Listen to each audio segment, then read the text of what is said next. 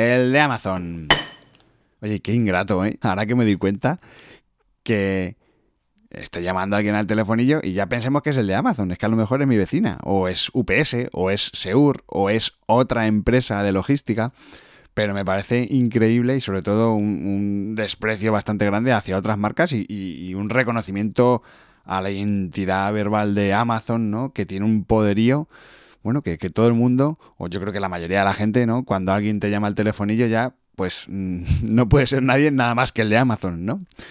Pero bueno, oye, por cierto, ahora que estoy contándote toda esta batallita, ¿tú sabes qué tiene en común la costa este americana, la cinta transportadora y un sueco con la escasez de petróleo, un águila y Amazon?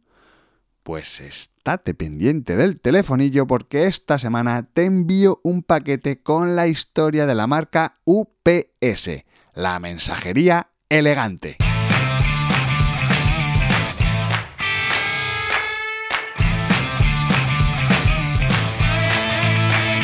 Brand Stoker con Rubén Galgo.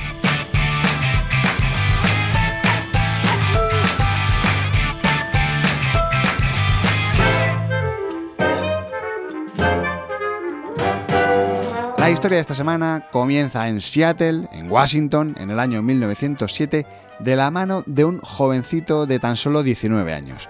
Este chaval se llamaba Jim Casey y bueno, pues en un momento dado decide formar su propia empresa. En aquel entonces había gran demanda de servicios de mensajería, pero es verdad que era todo como en, un ámbito muy local. Eh, pues no había casi automóviles, los envíos se hacían prácticamente a pie, andando, y bueno, pues en el caso en el que se tuviese que ir un poquito más lejos, pues se tenía que usar la bicicleta o el carro de caballos. Estoy hablando a ese nivel. Lo bueno es que Jim tenía cierta experiencia en el sector porque había estado trabajando en alguna de las empresas que ahora iban a ser su competencia, así que bueno, pues conocía muy bien eh, cómo funcionaba el sector, sabía lo que, bueno, pues lo que funcionaba, lo que no, cuál era la esencia, los intríngulis y como toda buena historia de emprendedores, la marca empezó a funcionar gracias a un préstamo de 100 dólares en concreto que le hizo su amigo Cloud Ryan. ¿no? Cloud Ryan le dejó la pasta para que él fundase en un modesto sótano la American Messenger Company. Con semejante inversión, pues te puedes imaginar. Los mensajeros eran un grupo de, colegas, un grupo de amigos suyos, eh, entre los que estaba también su hermano. Eh, bueno, y así empezó a andar, echó a andar la compañía.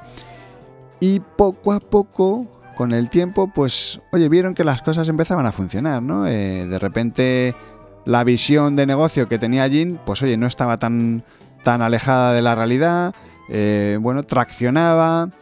Eh, y empezó a tener claras algunas ideas que luego fueron siendo el, sustento de la compañía, ¿no? Por ejemplo, el tratar con amabilidad a los clientes, no tener retrasos en las entregas, dar un servicio de 24 horas eh, y por supuesto también el, tener precios económicos, ¿no? Al final, con una especie de, usos y costumbres, fue definiendo su posicionamiento que a día de hoy sigue estando vigente y, bueno, es la esencia ¿no? de UPS que es el mejor servicio al mejor precio.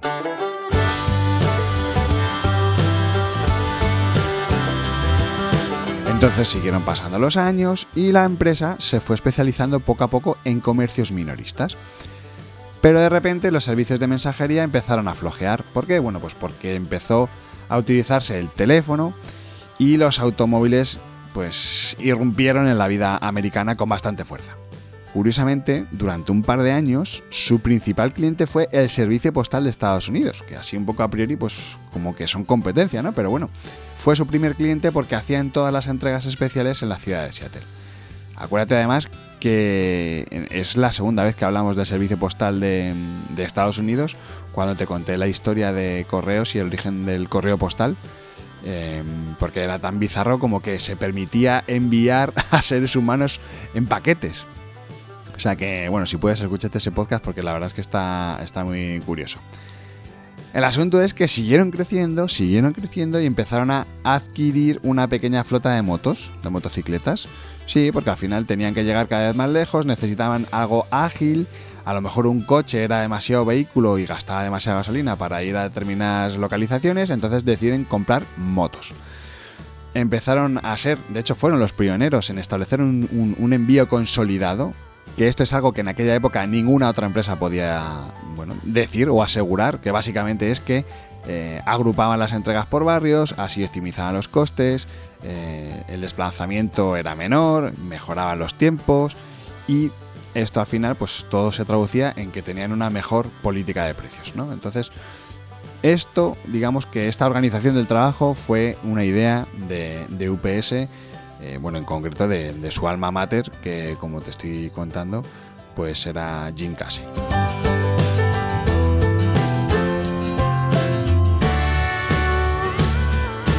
Llegamos a 1913 y UPS toma su primera decisión, su gran decisión, o una de las decisiones más importantes, que fue comprar el primer coche.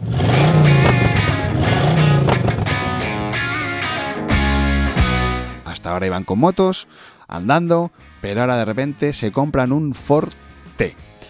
Y se asociaron con uno de sus competidores, que era Ever McCabe, que era la empresa, bueno, la empresa Mac, que creo que en Estados Unidos sí que todavía funciona y es bastante conocidilla. Eh, cambian de nombre, pasan a llamarse Merchants Parcel Delivery, porque, bueno, pues al parecer refleja mejor su cambio de orientación hacia la mensajería de entrega de, paquetes y siguieron haciendo las cosas bien. Pronto creció su reputación, en los almacenes pues todo el mundo quería trabajar con ellos, las, las ciudades pues ya sabían que esta, esta empresita, la empresa de, de Jim, pues eh, funcionaba bastante bien, que era bastante cumplidora, bueno, un poco todo lo que, lo que te estoy contando, ¿no? Que, habían definido desde, desde, el principio, ¿no? Así que, eh, tres años más tarde, en el año 1916, se unió a ellos un empresario sueco que se llamaba Charlie Soderstrom. Este tío aportó muchísima experiencia, ¿vale? Porque además él ya tenía una flota de automóviles, que de hecho su flota de automóviles era marrón y es un poco lo que heredaron luego, posteriormente, la marca UPS. Y, fue el que le dio un impulso económico y un soporte financiero importante a, a, la empresa de Jim. Así que bueno, llegamos al año 1918 y los tres mayores almacenes de Seattle estaban entre sus principales clientes. Esto puede parecer un dato chorra, pero en el fondo era lo que le dio el, crecimiento y el impulso que luego llegaría en, bueno, en todos los Estados Unidos. En 1919, eh, de nuevo, afrontan una decisión clave. Ves que son bueno, decisiones que se toman en 3, 4, 5 años, ¿no? Pero al final el negocio te va llevando por un camino y tú puedes tomar unas decisiones u otras. Y ellos, eh, bueno, ante tal crecimiento, deciden ampliar su zona de servicios pasan de Seattle a Oakland, a California, y de nuevo tienen que cambiar el nombre, cambiar el naming. Y aquí sí es cuando nace UPS. UPS son las siglas de United Parcel Service. Este podcast es una iniciativa de Brand Stoker, el estudio especializado en creación y gestión de marcas de Rubén Galgo. Si lideras una empresa o eres la persona responsable de crear o rediseñar la marca de tu compañía, no dudes en ponerte en contacto con nosotros. Búscanos en nuestra web brandstoker.com.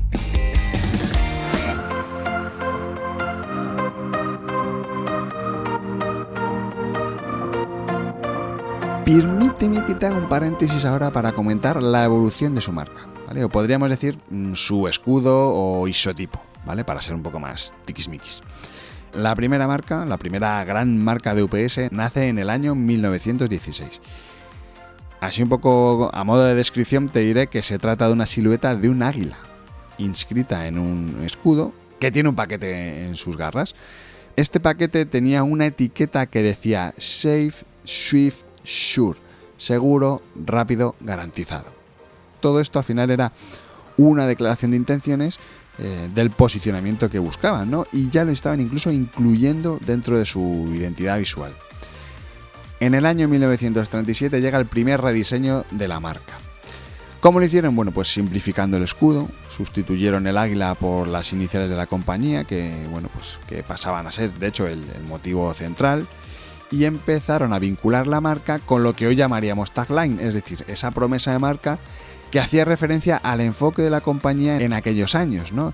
Que verás que era muy descriptivo, ¿no? Porque era algo así como The Delivery System for Store of Quality, que básicamente es el sistema de envíos para los almacenes de calidad. ¿no? Bueno, pues era un poco una verbalización, digamos, un aterrizar ese posicionamiento en una frase concreta, descriptiva de lo que es el negocio, ¿no? Por eso es eh, el tagline y no claim. En cualquier caso, la mejor versión, en mi opinión, llegó en el año 1961 de la mano del reconocido diseñador norteamericano Paul Rand, que es este señor que dijo la frase con la que cierro todos los episodios de este podcast y que es autor de marcones como el logo de IBM, entre muchísimos otros, ¿no? Bueno, pues el señor Rand continuó limpiando el escudo, eh, llegó a una asociación económica perfecta, eh, incluso, bueno, como él mismo decía con, con su trabajo, ¿no? Definiendo su trabajo, pues dijo que él lo único que hizo fue captar la esencia de algo que ya estaba ahí y realzar su significado convirtiéndolo en algo que cualquiera pudiera identificar.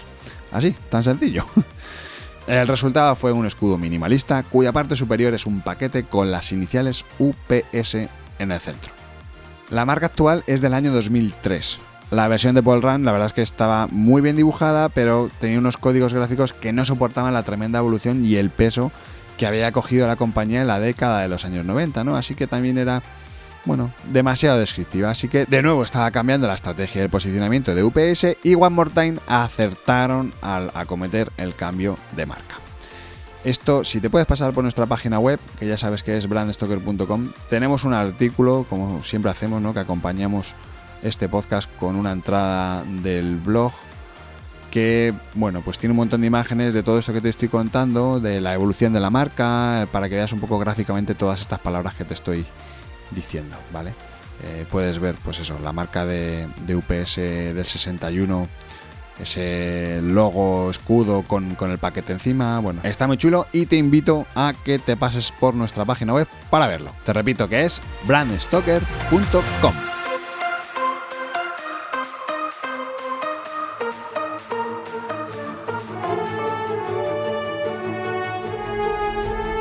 Pero sigamos con la historia. A ver, que estábamos a principios de los años 20. En concreto estábamos en el año 1922. Este fue el año en el que adquirieron una empresa de Los Ángeles que, bueno, que daba unos servicios integrales de transporte muy muy avanzados para aquella época. Incluían llamadas para la recogida diaria, aceptaban cheques para pagar los reembolsos, eh, tenían intentos de entrega adicionales, es decir, si tú no estás en casa, pues luego te lo intentaban entregar un par de horas más tarde. Eh, tenían facturación semanal, etc. Bueno, UPS asimiló todos estos servicios que absorbieron de esta pequeña empresa y además mantuvo sus tarifas, que por aquel entonces eran comparables a las del servicio postal. Así que te puedes imaginar el éxito que empezaron a tener. Años más tarde, en el año 1924, implementaron otra solución innovadora para, aquellos años, ¿no? para su tiempo, ¿no? que fue la primera cinta transportadora para mover paquetes. Hmm, esto no se había inventado todavía. Y estamos en el año 1924, ¿no? Que, que al final era algo, bueno, un poco bueno, un poco chorra, ¿no? La cinta transportadora, esto ya vimos en el episodio que le dedicamos a Otis, que la inventaron ellos. Eh, pero UPS la empezó a implementar en, este año, en el año 1924. También ampliaron a 125 millas alrededor de Los Ángeles los servicios integrales del transporte, establecieron los servicios para minoristas en las principales ciudades de la costa estadounidense, en fin, que fueron dando una serie de pasos que terminaron en la siguiente década con un UPS en plena expansión y con un asalto a la costa este americana. ¿Y cuál fue el objetivo? Pues dar servicio a los almacenes que estaban empezando a surgir en Nueva York y en Newark, en, Nueva Jersey.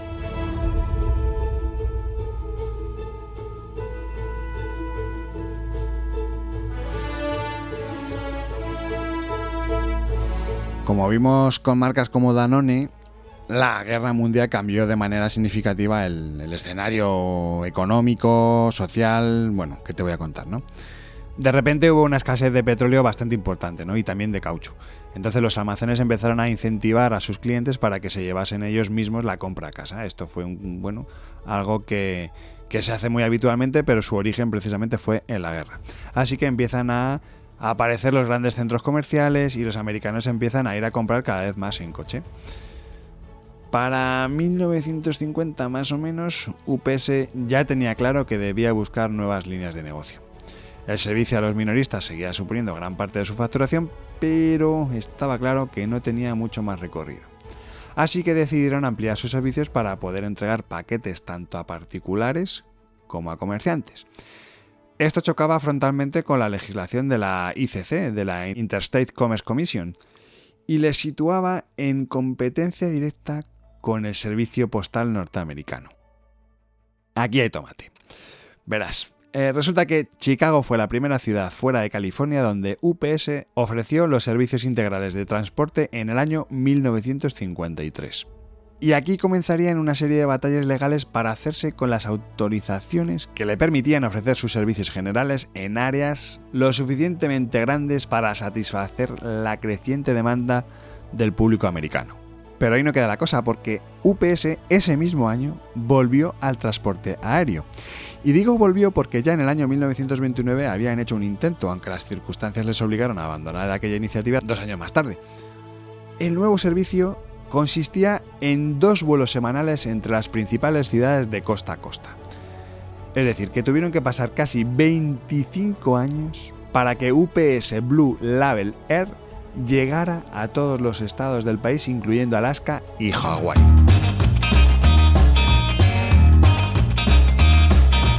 Al mismo tiempo que ampliaba sus servicios, UPS se expandía a nuevos territorios, aunque es verdad que en la década de los años 50 pues, encontraron ciertas dificultades en, muchas partes, ¿no? en muchas partes de, los Estados Unidos. Por ejemplo, pues en algunos casos los paquetes pasaban por distintos transportistas antes de alcanzar su destino final, y esto era una complicación logística. ¿no? Entonces, cada estado tenía que autorizar el movimiento para que los paquetes pudiesen traspasar sus fronteras. Un jaleo. Durante tres décadas, es decir, del año 1950, 1960 y 1970, estas tres décadas, UPS estuvo luchando sistemáticamente para obtener la autorización y poder operar libremente por los 52 estados americanos. Finalmente, en 1975, la ICC, esta, esta asociación que te he comentado anteriormente, le concedió el permiso para dar servicio interestatal entre Montana y Utah y asimismo eh, se les autorizó para conectar la costa del Pacífico con todos los estados del este.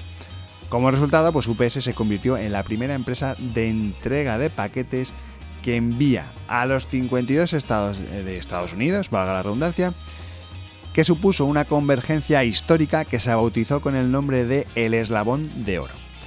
En 1969 UPS ya contaba con 22.000 conductores, es una pasada en el 69. Y de hecho, la mayoría de ellos pues estaban trabajando siempre en la misma ruta para poder establecer mejor una relación con los clientes, ¿no? Y por supuesto, por tener menos costes. Ya en los años 80 hubo otro problemilla y es que la demanda del servicio aéreo era muy importante, pero por temas de legislación UPS no podía mantener la calidad del servicio si no tenía una flota propia de aviones. Así que como te estás imaginando, pues se pusieron manos a la obra y comenzaron a crear su propia flota de aviones de carga. O sea, es que no tenían fin. A lo que voy es que en el año 1985 UPS ya contaba con un servicio de entrega al día siguiente en todos los estados del país y también en Puerto Rico.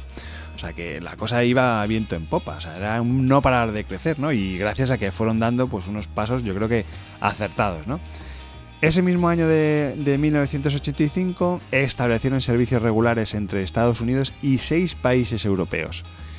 Y en el año 1988 se convirtieron oficialmente en una línea aérea para recibir la autorización de la FAA, Federal Aviation Administration, y nacía UPS Airlines.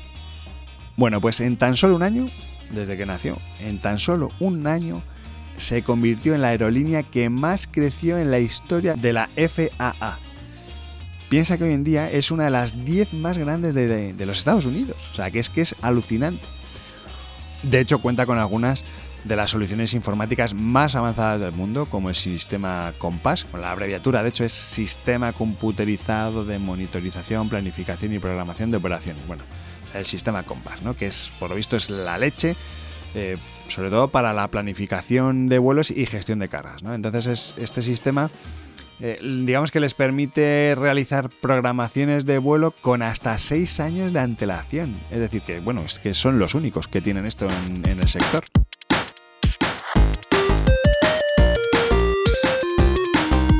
A finales de los 90, UPS comenzaba otra transición. Aunque su core continuaba siendo la distribución de mercancías, ¿no? pues eh, habían empezado a diversificarse y sobre todo a centrarse en un nuevo canal, que eran los servicios. Esto recuerdo que me lo contaba Jordi Torrente hace un montón de años sobre, sobre SEAT. El asunto es que para completar esta visión estratégica empezaron a adquirir empresas existentes y de nuevo a crear nuevos tipos de empresa. El objetivo de UPS era crear una nueva forma de servicio para sus clientes que llamaron Supply Chain Solutions. En 1995 formó el grupo de logística UPS Logistic Group con la intención de proporcionar soluciones de gestión globales y, servicios de consultoría basados en las necesidades individuales de cada cliente, lo cual es, es otro, vamos, otra innovación logística. En 1998 se fundó UPS Capital, que bueno, esto se hizo con la misión de proporcionar una especie de, suite global de productos financieros integrados y, servicios que permitieran a las empresas aumentar sus negocios. O sea que ya no solamente querían ellos mejorar, sino que además plantearon una serie de herramientas para que sus clientes pudiesen crecer, porque entendían que si ellos crecían, pues el negocio de UPS iba a crecer también. Así que como ves, la dimensión que va cogiendo esta empresa es brutal, década a década, es, es, es, una cosa imparable, hasta que el 10 de noviembre de 1999 UPS salió a bolsa. Esto en otras compañías es siempre el, punto álgido de, de, la eclosión para convertirse en un gigante mundial, ¿no? De hecho, bueno, pues se trató en aquel momento fue la mayor salida a bolsa de la historia de los Estados Unidos eh, hasta aquel momento, hasta 1999. ¿no? Luego han llegado otras muchas, sobre todo tecnológicas. Las acciones comenzaron a cotizarse a 65 dólares, que es decir, un 30% por encima del valor fijado de salida, o sea, unos 50 dólares. Y la compañía ofrecía a los inversores privados 109,4 millones de acciones con lo que recaudó 5.470 millones de dólares. O sea, un pastizal, o sea, una pasta gansa. Si escuchaste una de las últimas entrevistas que hemos hecho a Jorge Álvarez Naveiro del grupo Antolín, hablábamos de la importancia de la sostenibilidad, de la conciencia con el medio ambiente, ¿no?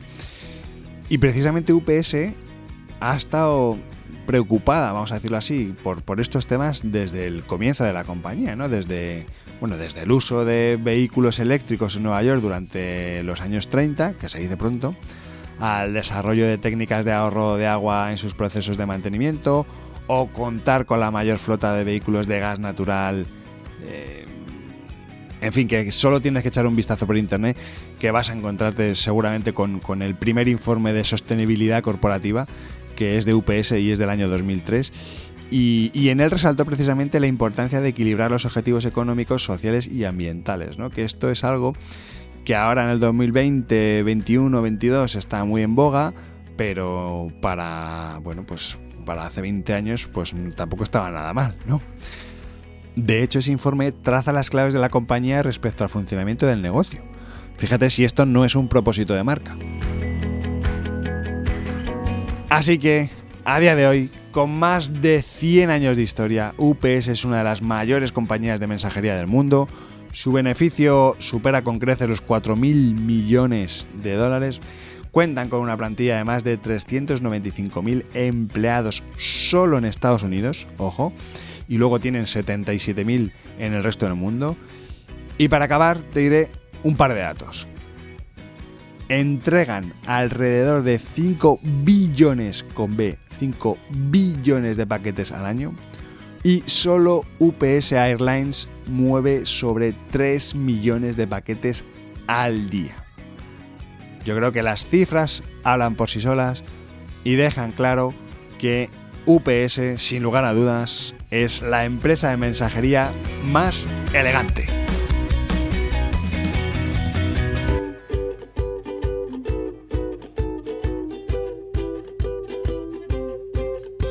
Antes de despedirme, quiero recordarte que puedes seguirnos en Twitter, Facebook e Instagram, donde nos encontrarás con el usuario Brand Stoker, o si lo prefieres, me puedes seguir a mí a través del usuario Crenecito.